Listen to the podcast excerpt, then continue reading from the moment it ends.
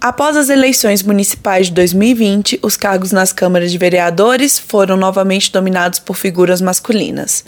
Em Ouro Preto, apenas uma mulher ocupa o cargo. Lília França Albuquerque, do PDT, representa apenas 6,6% de ocupação feminina, em contraste com a população de 51,23% de mulheres na cidade, de acordo com o IBGE. A vereadora acredita que a ausência de mulheres se deve a um fator histórico-social.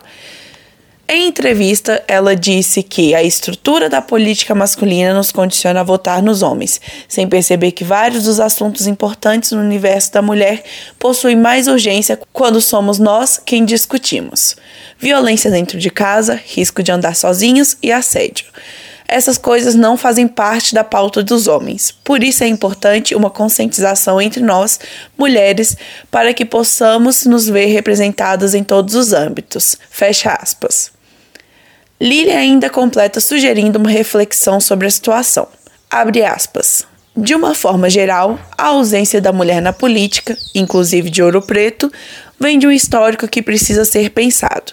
E por isso, nosso mandato está aberto para que todas venham somar. Temos um mandato feminino voltado para causas sociais das mulheres. Fecha aspas. A cidade de Mariana também possui apenas uma mulher no cargo de vereadora, Sônia Maria Azido Democratas, também representando 6,6% de ocupação. Em Tabirito, não há sequer uma mulher dentre os 13 parlamentares da Câmara. Ambas as cidades possuem uma população com maioria feminina. Em um cenário dominado por homens, a vice-prefeita de Ouro Preto, Regina Braga, dos Republicanos, destaca a importância e as dificuldades de existir um número maior de mulheres em cargos políticos. Apesar de sermos a maioria da população brasileira, a maioria dos eleitores, hoje nós temos mais mulheres votando do que homens, infelizmente, a representatividade da mulher na política, no, no, no país inteiro, no Brasil inteiro, é baixa, baixíssima, infelizmente.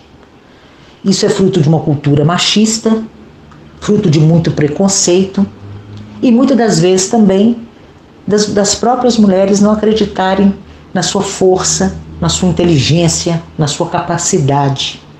Entendeu? Eu estou sempre conclamando as mulheres a participarem mais ativamente da política, da vida pública, né? Só assim nós teremos é, uma política mais inclusiva, mais humana, mais plural, mais inteligente e muito mais interessante, né? Eu já estou aí, né? Foram cinco mandatos como vereadora e agora vice-prefeita. Dizer que é fácil não é. É muito preconceito, é, é, é muito difícil, né? Mas não é impossível.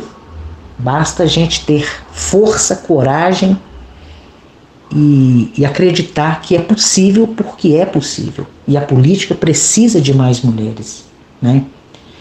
É, por mais igualdade, por mais qualidade de vida no nosso município e na nossa Ouro Preto os números baixos não são exclusividade da região dos Inconfidentes. De acordo com a Organização das Nações Unidas, o Brasil se encontra em centésima quadragésima posição no ranking mundial de representatividade feminina, sendo que o estudo inclui 193 países.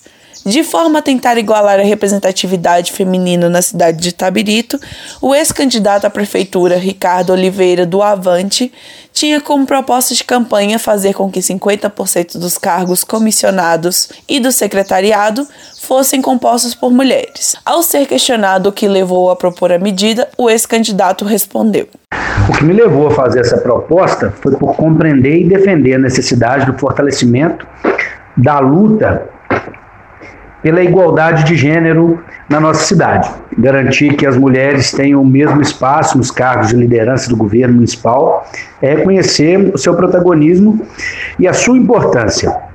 E é por isso que entre as principais propostas nossas no último pleito estava que no mínimo 50% do secretariado e cargos comissionados seriam ocupados pelas mulheres. Mas também quero destacar que essa luta pela igualdade entre homens e mulheres é uma pauta na minha vida pública. No meu mandato, enquanto vereador, atuei nesse debate e com iniciativas concretas, como a lei que garante a Semana de Combate à Violência Doméstica e Familiar contra a Mulher, além de tantos outros projetos que lutei ao lado dos colegas vereadores.